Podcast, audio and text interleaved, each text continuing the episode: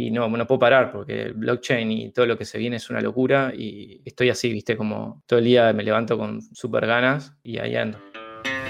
La voz, la voz, escucha las voces del diseño.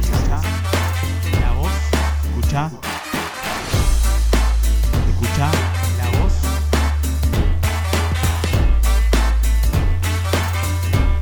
Escucha las voces del diseño. Voces del diseño. Hola y bienvenidos a Voces del Diseño. Yo soy Nico Suárez y hoy estoy acompañado por Martín Garrido. Es Lead Product Designer en Suku. ¿Cómo estás Martín? Bienvenido. Nico, muchas gracias por invitarme y encantado de conocerte. Primera vez que nos vemos.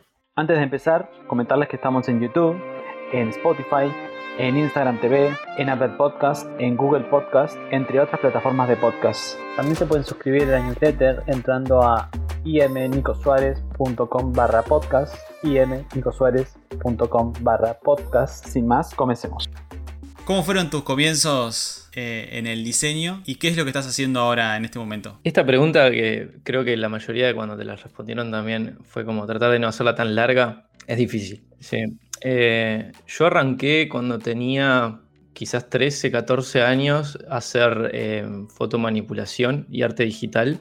Ahí me acuerdo que me instalé Photoshop y Illustrator y arranqué a darle cañón, a hacer cualquier cosa. Y a los 15 por ahí, em, no sé si, te acordás, pero había, estaba todo el boom de los foros, vagos.es y un montón de esos, y era el, el, lugar donde encontrabas recursos gráficos y bajabas software, lo que sea. Este, y bueno, y arranqué todo en ese mundo y, y fundé, va, fundé, armé un foro en PHP, no sé cuánto que era el, la plataforma de, de, diseño gráfico, de arte digital, eh, con gente que conocía online de otros países, eh, de España y acá de Sudamérica, de habla hispana, y fundamos esto especie como de foro para, para, tener un punto de encuentro donde compartir cosas y arrancamos a hacer cosas. Y, y se armó una comunidad como, me acuerdo que fue como mi primer eh, logro en esto del diseño, que tuvimos creo que algo así como 3.000 usuarios y yo tenía 15 años y era como uno de los administradores y se hacía como concursos y eso. Y bueno, y ahí aprendí a, a manejar las herramientas y era todo arte digital, agarraba mucho de los renders de 4D y esas cosas, las mezclaba con fotos, rompía fotos, metía, viste, mucho, mucha herramienta Photoshop y armaba como artes digitales de todos tamaños. Allá me acuerdo que en esa época había mucha la, la, onda de las firmas para los foros, que tenían toda esa onda y me fascinaba, estaba horas, horas haciendo eso. Y, y, bueno, y un día agarré y junté todo eso que tenía cuando estaba, esta, tenía 17 años y estaba terminando el, liceo, pero tenía que recursar dos materias. Pero cumplí los 18 y agarré, mandé todo eso que tenía eh, a varias empresas de acá de la vuelta agencias para ver que si me servía para algo y podía seguir ese camino o me dedicaba a ser eh, contador. Que mi primo era contador y era como mi, modelo a seguir sí, le iba re bien, ganaba mucho, hacía de todo, surfer, ¿viste? Y dije, está, tengo que ser como mi primo. Y dije, está, ¿es ese camino o el otro? Y mandé a tres o cuatro, me respondieron, creo que de las, ponele que las cuatro, tres o cuatro, de las cuatro, tres me respondieron. Una me dijo, bueno, te va a estar la carrera de diseño gráfico en la ORT y está tipo la carrera de Bellas Artes, no sé qué. Te recomiendo que vayas por alguna de esas. No hay ninguna carrera específica para, para lo que estás haciendo, pero puedes arrancar por ahí. Y una de ellas me escribe, me dice, venite, quiero charlar contigo. Yo tenía 17 años y le dije a mi madre que me llevara, tipo mañana. Y, me, y fui, hablamos un rato, estaba todo bien, le conté un poco en qué andaba, no sé cuánto. Y dije, mira, yo tengo que recursar de noche, ahora me quedan dos materias, estaba haciendo ingeniería, nada que ver, soy mal, malísimo para la matemática. Este, y bueno, eh, Llegué a casa, me llama de tarde, me ofrece trabajo y fue mi primera experiencia. Arranqué a laburar, tuve cinco años laburando y ahí conocí a mucha gente, mis amigos de mucha gente, que actualmente son amigos míos. Y de acá que termina, con, uno de, ellos fundé después Hello Hello. Eh, bueno, paso de, esa agencia cinco años, vi mi techo, me fui a Estados Unidos, ahí estuve viviendo como tres, cuatro meses eh, y arranqué a trabajar freelance encontré una agencia de, de Estados Unidos que tenía una, como una oficina acá, en Montevideo, y empecé a trabajar con ellos, más que nada para proyectos de, de- de Estados Unidos, como nómade, algo así como remoto. Después ahí empecé como a viajar un poco también y vivía un poco en Playa del Carmen, en Estados Unidos, me volvía a, a Uruguay, me iba a Argentina, como que estaba muy nómade así, eh, disfrutando un poco de la, la libertad esa que tenemos hoy en día, de tra- del trabajo que tenemos y, y estuve así como dos, tres, no, capaz que un poco más, tres, cuatro años eh, yendo y viniendo, hasta que en un momento apareció una oportunidad de trabajar con Rafa, lo conocí en, en, en primera agencia donde arranqué, bueno, Pablo lo conocía de la, la vida, y, y ahí conocí también a Seba, que, que fue el, el tercero, y con ellos, y el, el tercero de ellos, que con nosotros cuatro fundamos Hello Hello, que esa fue como otra gran experiencia, era volver de vuelta, yo no soy muy fanático de Uruguay, me, gusta mucho el, el tema inter, ¿viste? salir otras culturas, explorar y estar como en otra, eh, como fuera de la zona de confort, ¿viste? Como estar siempre en, en algo que no conozco. Y, y, bueno, dije, tal, le voy a dar otra, otra oportunidad a Uruguay. Me volví, armamos y estuvimos eh, laburando en eso.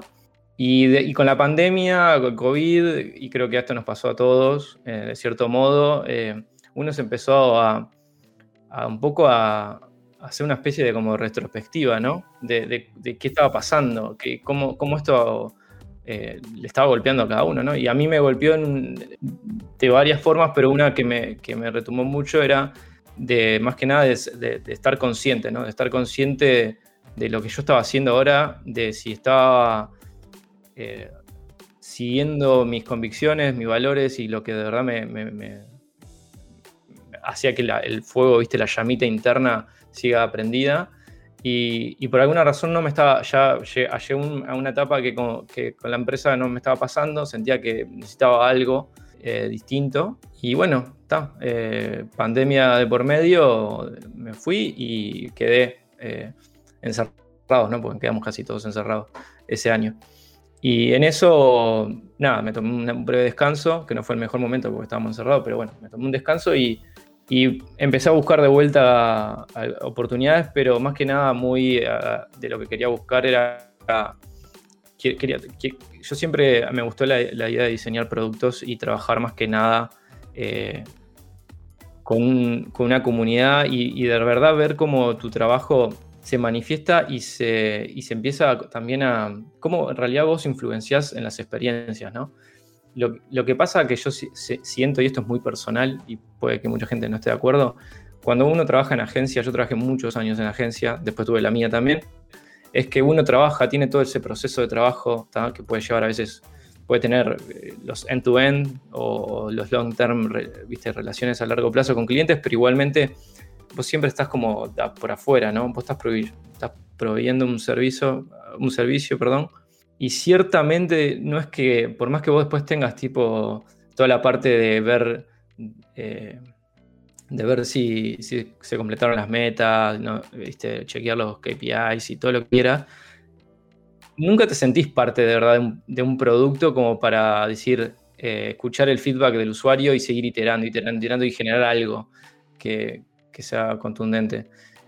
Al menos eso es lo que yo siempre sentí cuando trabajaba en proyectos, que hice un montón de productos y cosas, pero siempre era como, ta, terminaba el proyecto, se entregaba, te pagaban y quizás tenías una oportunidad después del evento o no, pero terminaba por eso. Entonces dije, quiero trabajar en producto a mediano y largo plazo y ver cómo mi trabajo se, se, manifiesta y impacta en la vida de X nicho.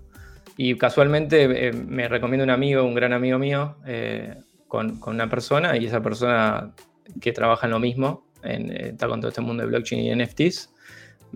Podemos hablar es, y, y, llegamos a, a, a, conectar muchísimo, más que nada, no tanto lo, de, de, lo laboral, de me sirve que vos, la experiencia que tengas y demás, sino a nivel persona, ¿viste?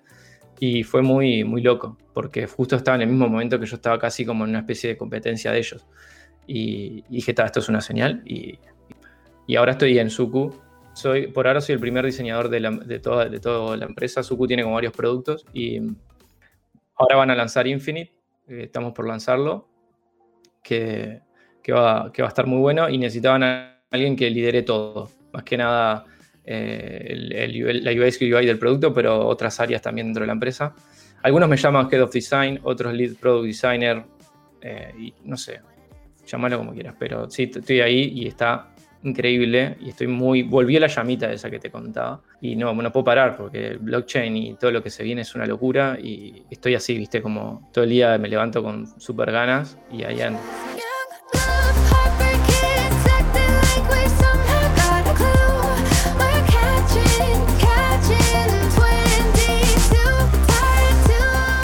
Vos comentaste hoy que, habías viajado por varios lados y que, que, que estuviste en distintos lugares. ¿Tenés algún lugar que, te haya eh, impactado así eh, o que te haya inspirado eh, a nivel creativo y eso, que, estabas en ese lugar y decías, pa, era increíble? O sea, en realidad me pasa que soy muy fanático de, todo lo que es, va, fanático. Me encanta mucho toda la escuela Bauhaus y todo lo que es Alemania, pero nunca fui. Entonces es como que iba a ir ahora, iba a recorrer Europa antes del COVID y, tengo el, boleto a Europa ahí trancado eh, porque tenía ganas de conocer eso. Pero Europa fui muy poco, fui a Madrid, Barcelona, Valencia y después Mediterráneo, pero los lugares que más me gustaron, que me volaron la cabeza, pero más que nada por el estilo de vida, fue eh, Nueva York. Nueva York eh, me voló la cabeza, o sea, la, cultura, este, todo, todo lo que es el, día a la noche es, increíble. te diría que esa sería como una ciudad que en realidad me gusta la cultura, me gusta el día a día de, la energía que tiene, la dinámica, pero tengo mi, como una especie de un pedacito de mi corazón está en Playa del Carmen, en Tulum. Tuve mucho, muchos meses viviendo ahí y hice muchos amigos y me encanta ese, lugar.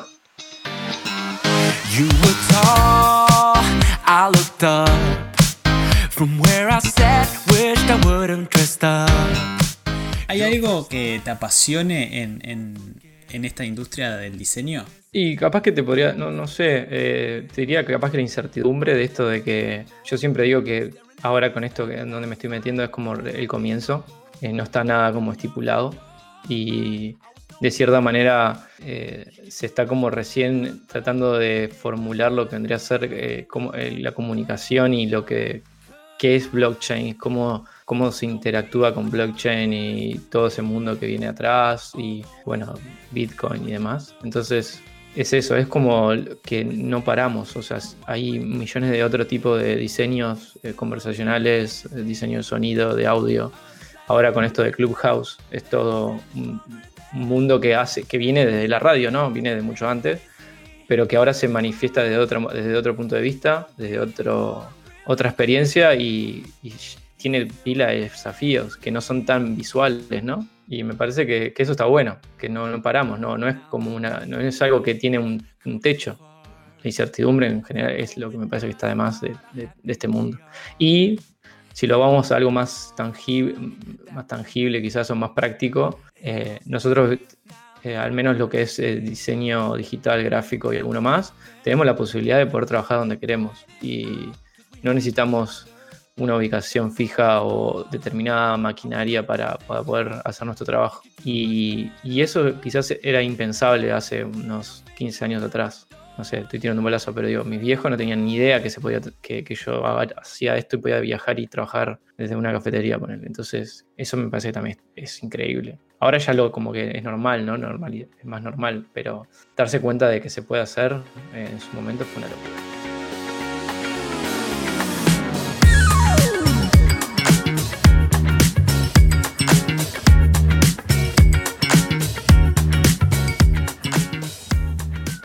¿Tuviste alguna experiencia en el diseño que te haya marcado? Sí, tuve, tuve. Y, hoy, hoy estoy pasando otra, que también, o sea, hoy con, todo esto que donde estoy trabajando. Pero te puedo, capaz que me acuerdo que hace poco tuve, cuando entré en la empresa, tuve que medio que hablar, hacer una especie de intro y nada, explicar un poco en qué andaba. Y había una temática que era hacer fun facts de, cosas que, que, que a alguno le había pasado.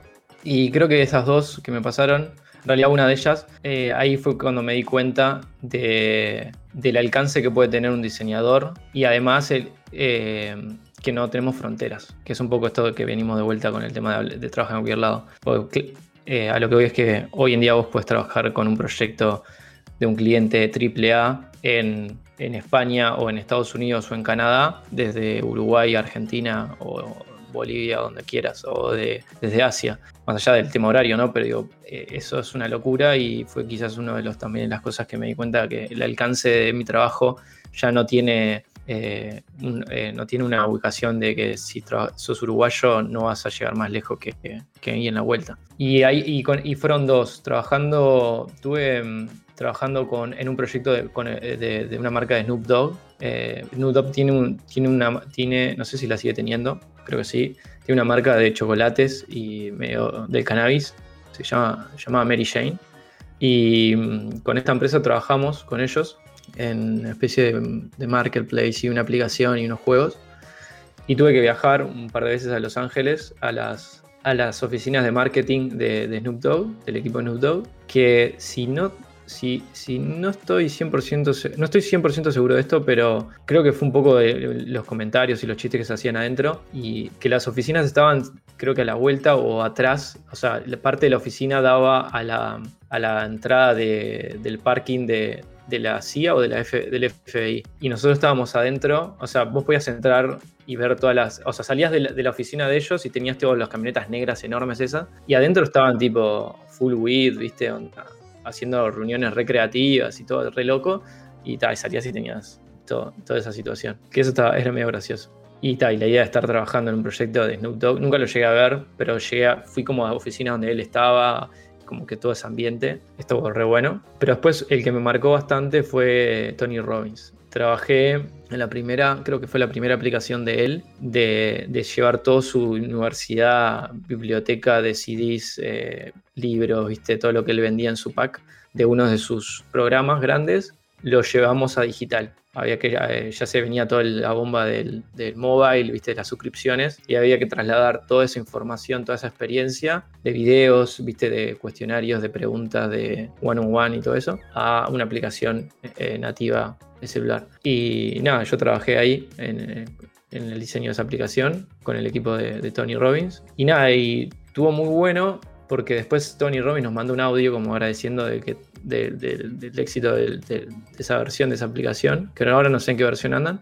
pero estuvo como muy salado, porque yo no es que soy fanático, pero lo sigo mucho a Tony Robbins, este, y en ese momento lo seguía bastante, y haber, poder llegado a, haber podido llegar a trabajar en un proyecto para él, ya habiendo visto varios documentales de él y, leyendo varios artículos, eh, era, fue como bastante un logro grande.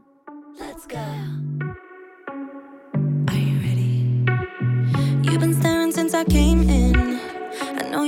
get to know me. Uh-huh. But honestly, I came with my girls, wanna dance by ourselves. Can't you tell?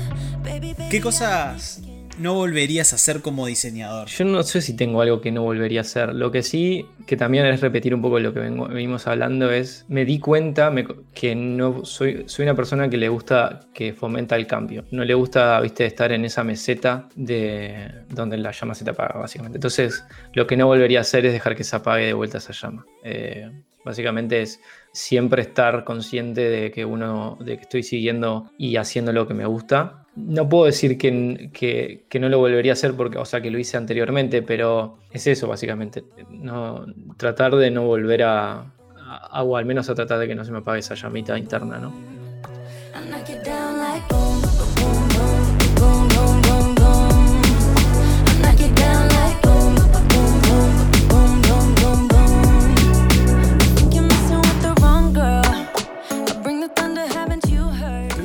Algún diseño que te hayas, que haya sido jugado? O sea, que, tipo, que lo hayas pensado, que, digas, pa, esto eh, no sé si el cliente lo va a aceptar porque es jugado, pero termina saliendo un éxito. No tengo ninguna particular, creo que la de Tony Robbins fue de las más jugadas quizás para la edad que tenía. En Hello tuve, tuve varias. Creo que el, eh, ya el, el, hecho de haber, entre comillas, diseñado una, con los chicos una empresa y poder establecer algo acá, creo que también, o sea, fue de las cosas más jugadas que hice. Eh, pero adentro de, esos años que estuve ahí con, los chicos tuvimos muchas. Eh, experiencias, creo que también buscábamos un poco eso, eh, tratar de no ser como el resto, porque todos veníamos del mismo palo, entonces sabíamos, veníamos con todos años eh, en otras agencias y sabíamos lo que queríamos hacer, lo que no, y lo que la mayoría estaba haciendo, entonces como que tratamos de sacar y de, de- de hacer cosas jugadas o un poco disruptivas todo el tiempo, pero no tengo ninguna que te diga si esta por tal que tal cosa hoy, más que la esa de Tony Robbins, quizás que es la más puntual.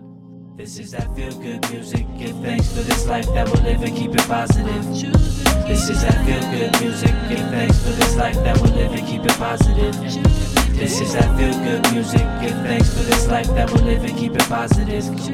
This is that feel good music. ¿Cómo ves el futuro de, de la industria del diseño? ¿O cómo te la imaginás vos y te gustaría que, que- que sea? Lo que veo de diseño es que va a seguir, onda, no, no, nunca, no se va a terminar nunca, porque creo que por más que una persona no trabaje siendo creativa o diseño, creo que la creatividad la tenemos todos, porque es algo que se practica. Eh, quizás la, o sea, no, nosotros la desarrollamos más que otras personas.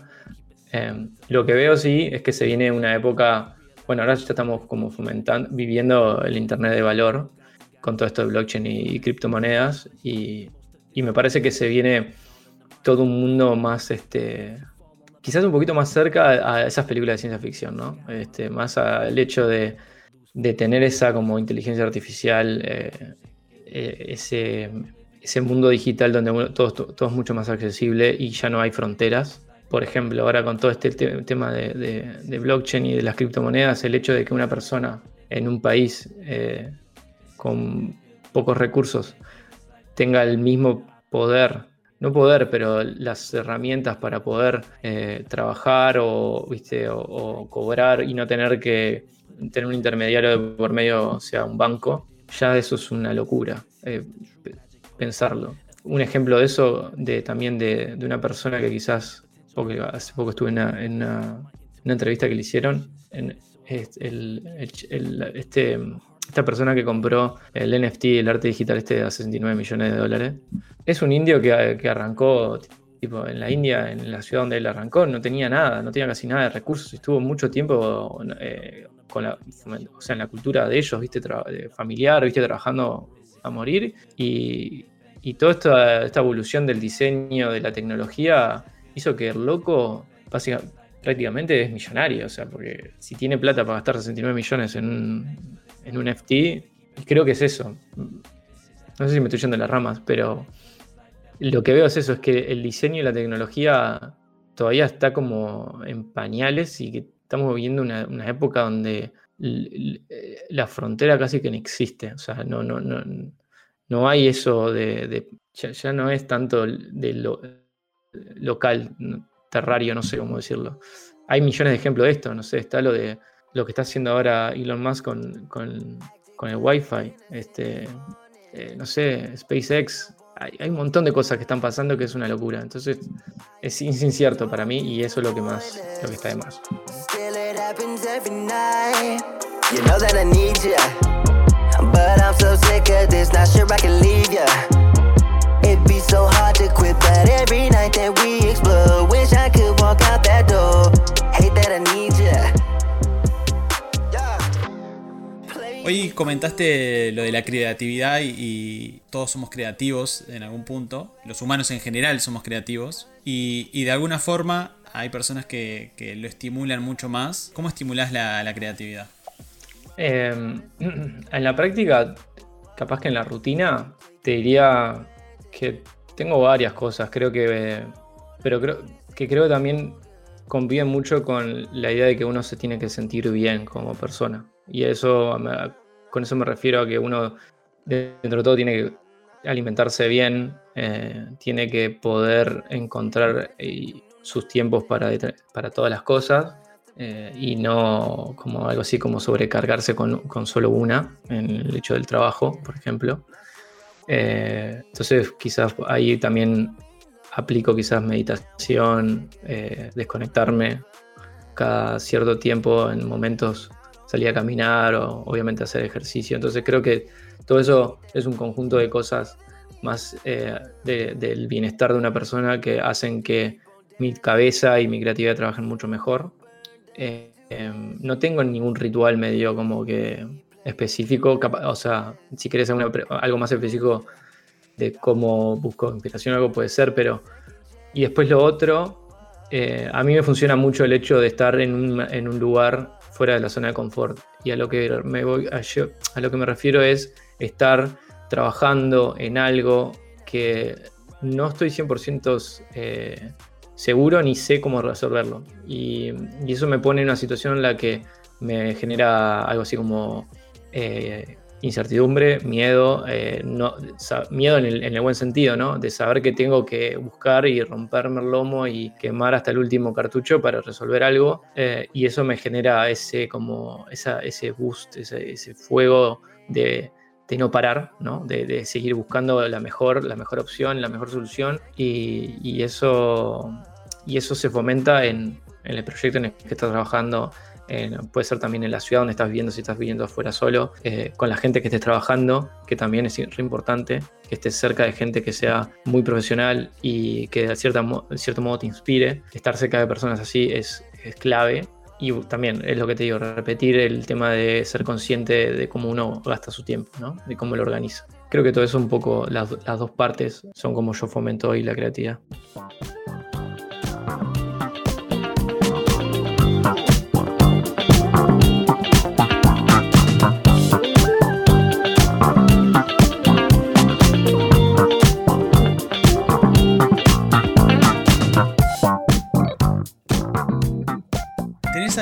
Diseñador que admires? Hace poco vi una charla de una persona que se llama Claudio Guglieri, que creo que ahora está en Huge, o no, no me acuerdo, creo que sí. Pero el loco contó un poco cómo arrancó la historia y si bien es de otro calibre la historia de él, eh, o sea, hasta por dónde estuvo picando, pero, pero es más, me sentí muy identificado con, lo que, con todo lo que, la carrera de él y hoy en día con la edad que tiene, que no digo, no sé, no, no digo que es viejo ni nada, pero es mucho más, es mayor que yo, tiene una familia y demás, este, sigue est- estando como súper activo, lo siento como si fuera una persona de 20, era, viste, recién arrancando. Está, es muy activo en las redes sociales, en el trabajo que hace, es muy, es muy profesional. Y si bien no es un loco que eh, me huele la cabeza a nivel onda completo de, uh, estos trabajos que hizo están buenos, creo que en general la carrera que él tuvo y un poco cómo es la actividad que él tiene hoy, porque obviamente tiene, ah, tiene responsabilidades, es, es muy admirable. Eh, y de, esos, de ese tipo de personas hay un montón, pero ahora que se, me ocurra, que se me venga a la mente, es, es uno de ellos.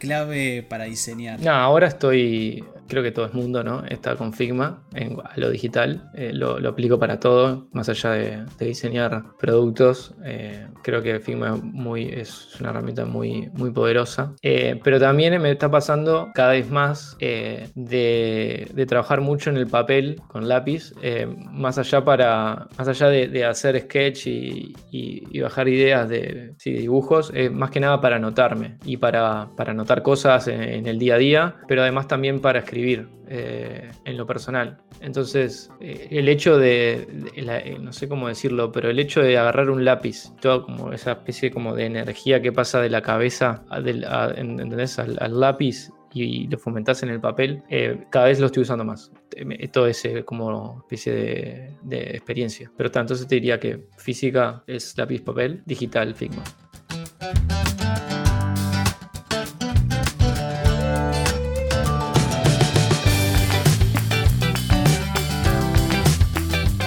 ¿Trackpad o mouse? Respeto ambas herramientas. Hoy estoy más con el mouse, pero quiero probar trackpad en el futuro. ¿RGB o CMYK? No, RGB. No, no. No hay chance. ¿Una tipografía que te guste? Soy muy del palo de, bueno, de esto que te decía, ¿no? De Europa y de Alemania y demás. Te diría que toda la familia de la Helvética, viste, de la Accidents, no sé, Grotex, toda esa onda. Me encanta. Pero una, si, me, si te tengo que decir ahora una, que capaz no tiene nada que ver, es la de IBM, la Plex, que es bastante actual, dentro de todo, hace un par de años, años ya, pero es una tipografía que me, me, gusta, la veo muy divertida. Y me gustó toda la onda que, como explicaron, el hecho de hacerla open, viste, y open free y todo eso. Eso está bueno.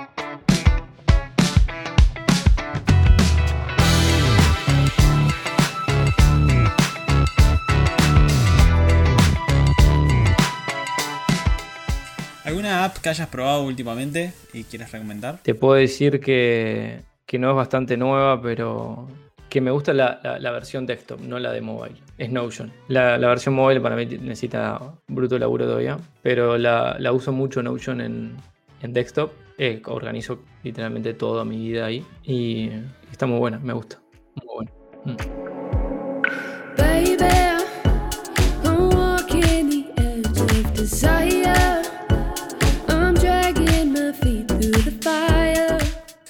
¿Algún libro que, hayas leído últimamente y te gustaría recomendar? Eh, el último que leí, que me lo prestó un amigo, se tengo que volver, se llama The Internet of Money de Andreas M.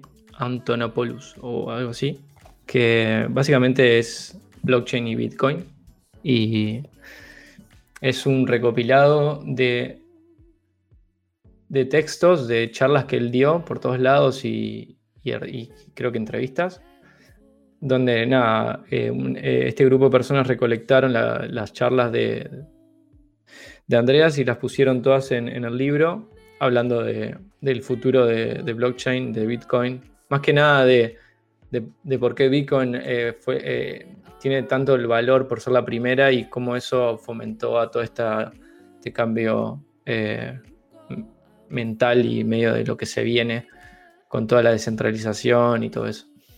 Y es un libro muy interesante para los que quieren entrar en el en, entender un poco qué es Bitcoin y, las criptomonedas y, y, blockchain. Es un libro muy no, no, no es difícil de leer.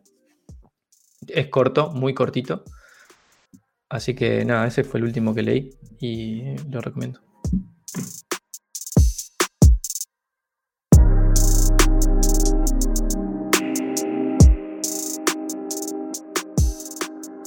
¿Qué consejo le darías a la nueva generación de diseñadores? Yo voy a seguir citando cosas que ya dije porque es la que va. Pero. y no, no sé si ah, está bien a diseñadores, pero creo que es algo que siempre se lo, se lo recomiendo a, amigos también. Y es, eh, es, es, algo quizás que. Es algo que quizás lo reafirmé ahora, que es el ser consciente, ¿no? El ser consciente de, lo que uno está viviendo y en dónde está parado hoy. Y que no, que no tenga, que, está bien tener miedo, está bien eh, a veces sentirse solo y, no tiene que por qué ser malo eso. Si uno entiende el mensaje que se le está dando a eso, o sea, el mensaje que se te están dando en ese momento.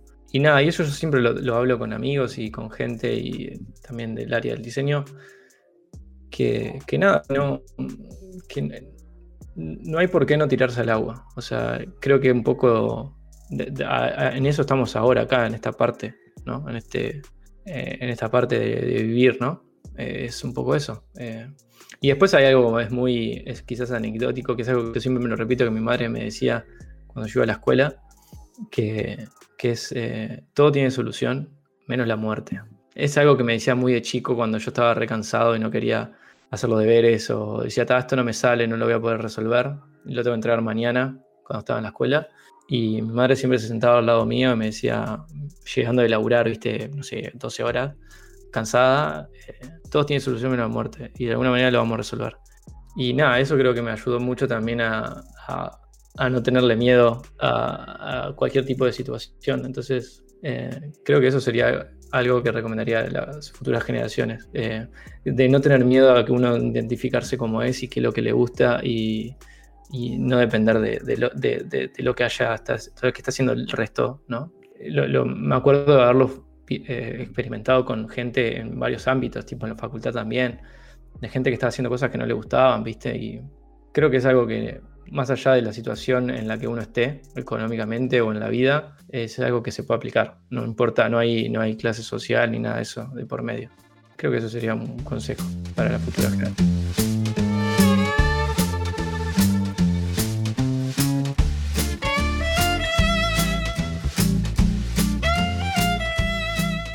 En esto de seguir sumando a otros diseñadores y, y que, que hayan otras voces, me gustaría que nomines a un diseñador para que esté del otro lado eh, respondiendo estas preguntas. Es muy difícil esa, porque tengo muchos que te puedo recomendar. Eh, te voy a recomendar dos para ser un poco disruptivo.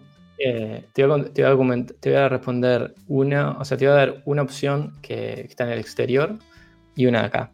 Y con la particularidad que, bueno, la del exterior es un amigo mío que, más allá de, que compartimos un poco el, mismo, el mismo área de trabajo, eh, en lo personal es bruta persona, es eh, Sebastián Hates. Eh, te recomiendo que le, escribas y que hables con él. Y el, y el local es una persona que es amiga, es amiga mía, pero hace muy poco, o sea, nos hicimos amigos hace muy poco, pero es una persona que somos muy parecidos, es un capo y, y está, si bien es- está hace mucho tiempo en el tema del, del- del arte y la creatividad y el diseño, en el palo en el que está, en el que está tra- eh, transitando ahora más de UX, UI y de producto y de, y de, de- management eh, en, en esto digital, si lo tengo entendido bien, está como recién en sus, en sus primeros años, eh, es Álvaro Cáceres, que también es una persona muy con una chispa y también es muy, muy dinámica, así que capaz que está bueno que, que hables con él. Te van a- tenés como dos perfiles distintos.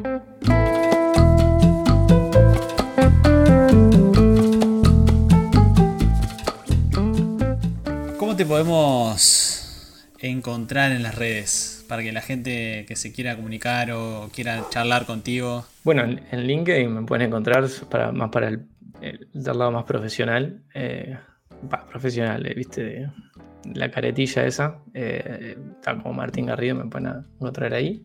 Eh, después para lo más tipo chill, eh, Instagram. Yo tengo, tengo un tema con las redes que es que no me gusta, no soy muy activo en el hecho, o sea, estoy ahí consumiendo, pero no, no, no publico ni hago muchas cosas. Pero eh, me pueden contactar en Instagram como 89 nodes, es 89 no- nodos en inglés, 89 nodes. Y ese mismo username lo tengo para Twitter, que Twitter lo tengo más como para leer noticias, no tanto para publicar. Y tal, no, creo que no se me olvida ninguna más. Y bueno, después mi sitio web, ¿no? Que es martingarrido.com. Bueno, sí.